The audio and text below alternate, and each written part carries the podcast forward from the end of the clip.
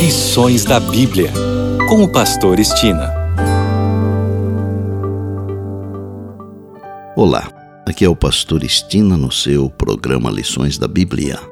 Neste trimestre, de janeiro a março, estamos estudando o tema Administradores Fiéis à Espera do Mestre. O assunto da semana é Retribuindo.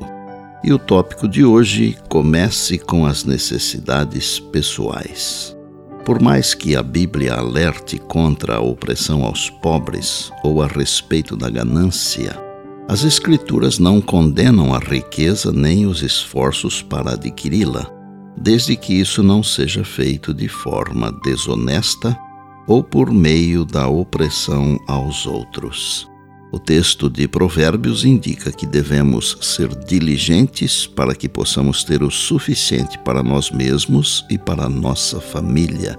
Provérbios 27, 27 diz: As cabras produzirão leite em abundância para alimentar você, alimentar a sua casa e sustentar as suas servas. A vida é muito solene para ser absorvida em negócios terrenos e temporais, em um emaranhado de cuidados e ansiedades pelas coisas terrenas, que são apenas um átomo em comparação com as de interesse eterno.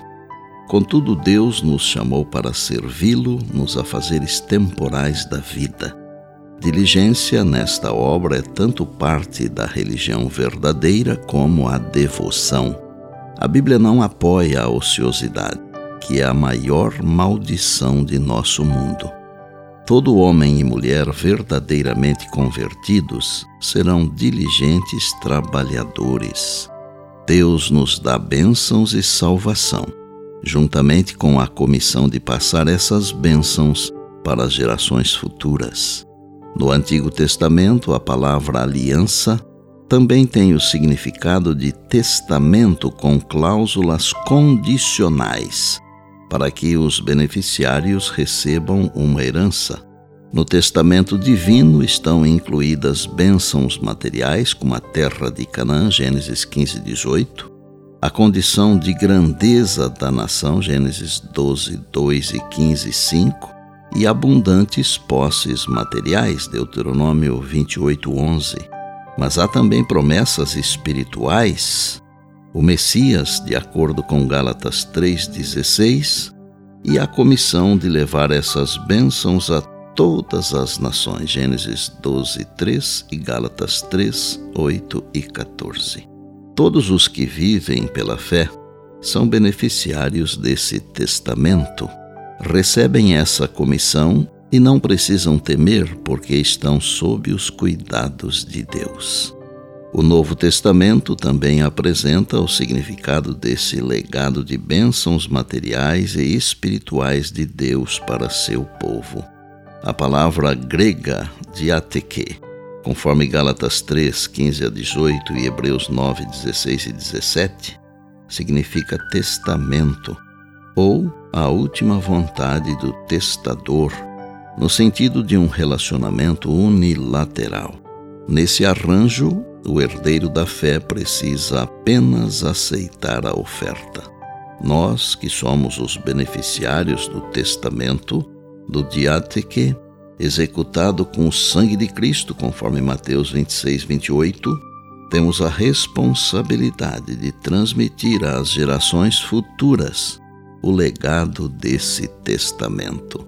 Gênesis 9, 9 e 17, 9, conforme refletido nas bênçãos patriarcais Hebreus 6, 13 a 18, e na missão da igreja de pregar a todas as nações, Mateus 28, 19.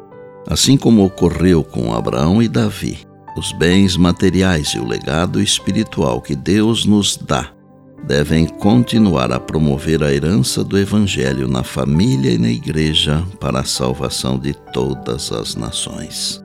Não nos esqueçamos que a vida é um testamento vivo, comunicando às gerações futuras o legado sagrado colocado em nossas mãos.